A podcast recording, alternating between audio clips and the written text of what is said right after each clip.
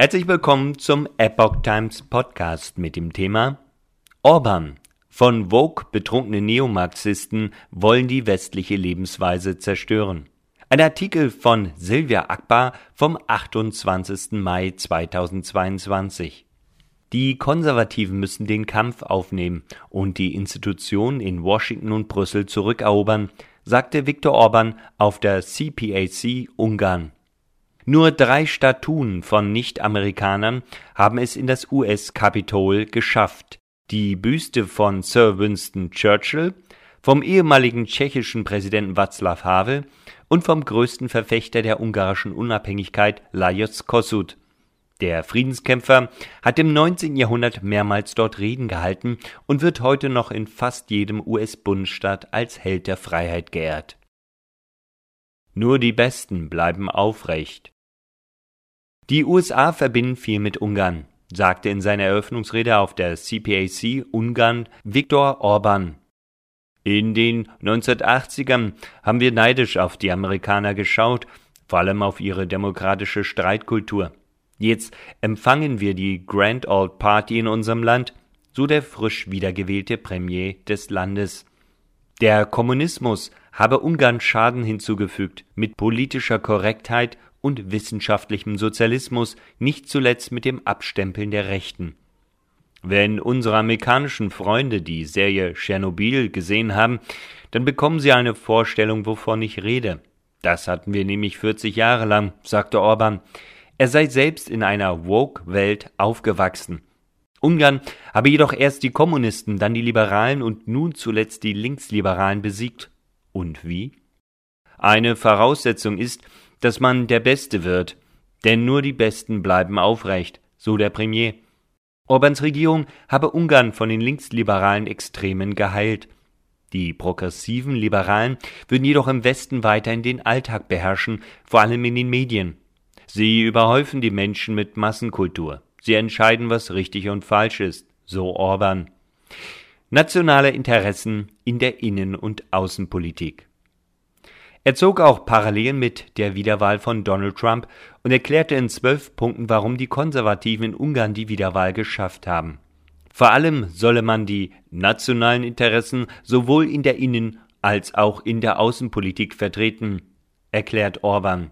Im Ukraine-Krieg beispielsweise ist klar, dass Russland der Aggressor ist und die Ukraine ist das Opfer.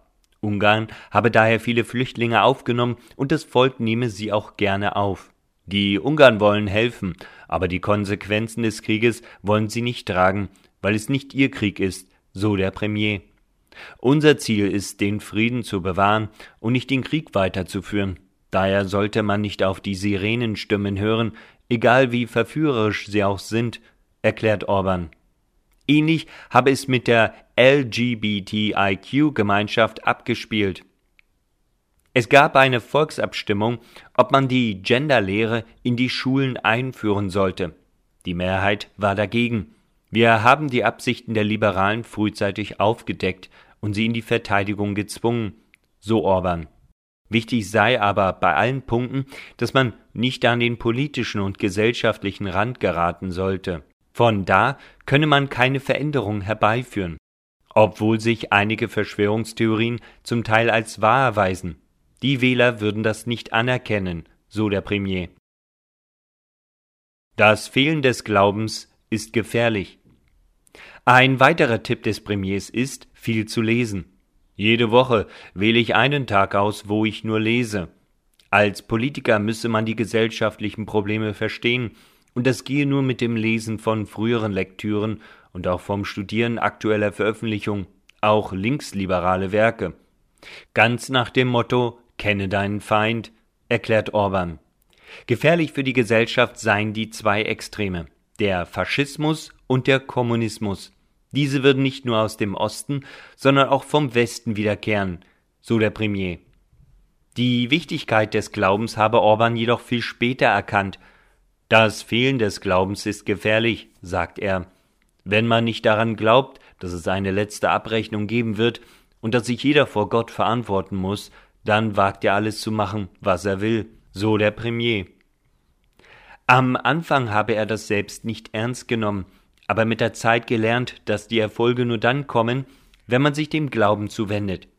Wie es im Buch Jesaja, Kapitel 7, Abschnitt 9 heißt: Glaubt ihr nicht, so bleibt ihr nicht. Das gelte auch für die Politik, so Orban. Er definiert zwei Fronten im Kampf, Washington DC und Brüssel. Die europäische und amerikanische Rechte würden den gleichen Gegnern gegenüberstehen.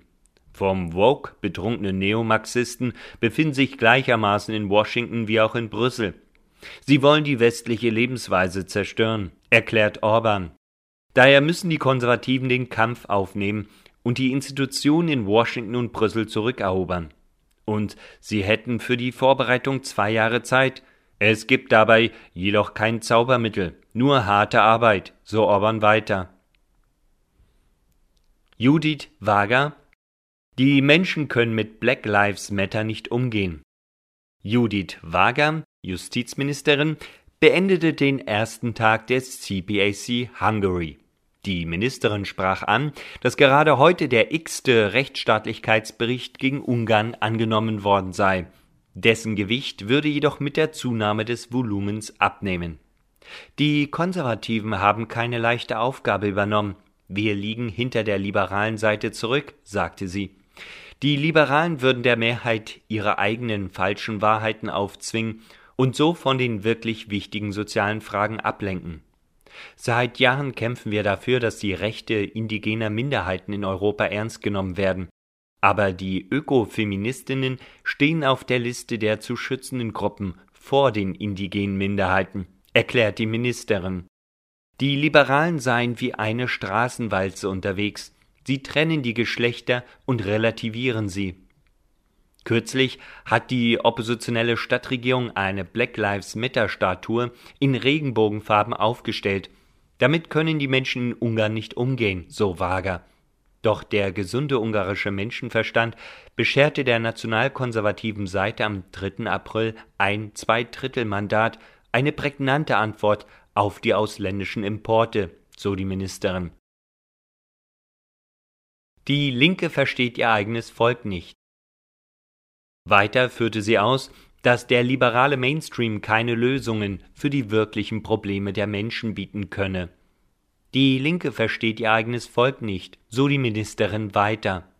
Sie glaube, dass die Gesellschaft durch die kritiklose Übernahme von Black Lives Matter aufgebaut werden kann.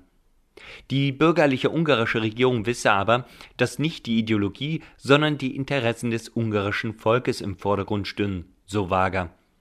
Wir haben nichts anderes als die Interessen unseres Landes und des ungarischen Volkes im Blick. Der Westen hat diesen Ansatz vergessen, erklärt die Ministerin. Ihre Kritik?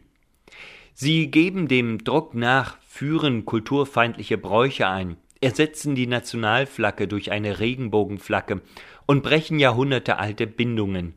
In vielen Fällen sei in diesen Ländern selbst eine abweichende Meinung ein Verbrechen, und diejenigen, die anderer Meinung sind, werden an den Pranger gestellt. Wir brauchen also einen klaren Kopf, ein starkes Herz und eine ruhige Hand, und in dieser Hinsicht steht Ungarn nicht schlechter, so die Justizministerin.